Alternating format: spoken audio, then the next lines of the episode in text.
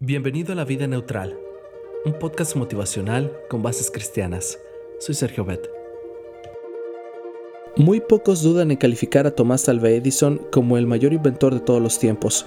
Se calcula que patentó más de 9.000 inventos, entre los cuales destacan el bombillo eléctrico y el fonógrafo. Claro está, como el antepasado de los modernos equipos de sonido.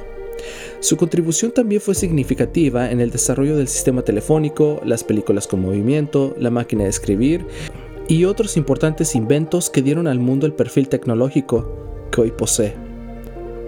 ¿Y cómo pudo Edison lograr tanto? Porque nunca se desanimó ante el fracaso. Se cuenta que después de intentar miles de veces de crear el bombillo incandescente, un amigo trató de consolarlo. La respuesta de Edison fue inmediata. Yo no he fracasado ya sé de 10.000 procedimientos que no funcionan. Lo más curioso de Edison es que cuando apenas tenía 8 años, su maestro de escuela lo llamó un alumno improductivo. Ese día, Edison regresó a su casa llorando. Cuando su madre se enteró de lo ocurrido, de inmediato fue a la escuela y le dijo al maestro que no sabía lo que estaba diciendo. Edison nunca olvidó esa experiencia. En ese instante, se propuso demostrar que su madre no estaba equivocada.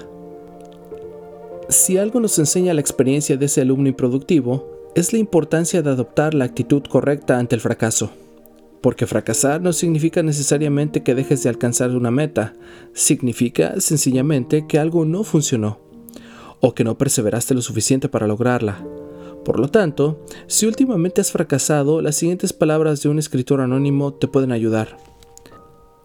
A eso de caer y volver a levantarte, de fracasar y volver a comenzar de tomar un camino y tener que abandonarlo, de sufrir el dolor y tener que soportarlo.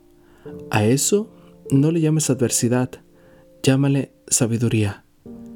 A eso de fijarte una meta y tener que cambiarla por otra, de huir de una prueba y tener que enfrentar otra, de aspirar y no poder, de querer y no saber, de avanzar y no llegar, a eso no le llames fracaso, llámale aprendizaje.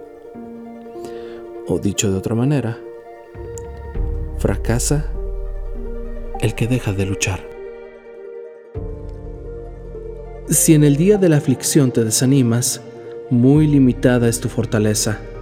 Proverbios 24:10 Gracias, te invito a compartir este podcast y hagamos que este proyecto crezca. No olvides que estamos en iTunes, Spotify y TuneIn Radio.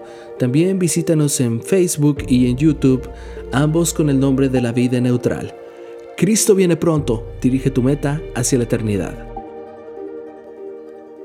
Ayúdame Señor a aprender de mis errores y perseverar para lograr mis objetivos.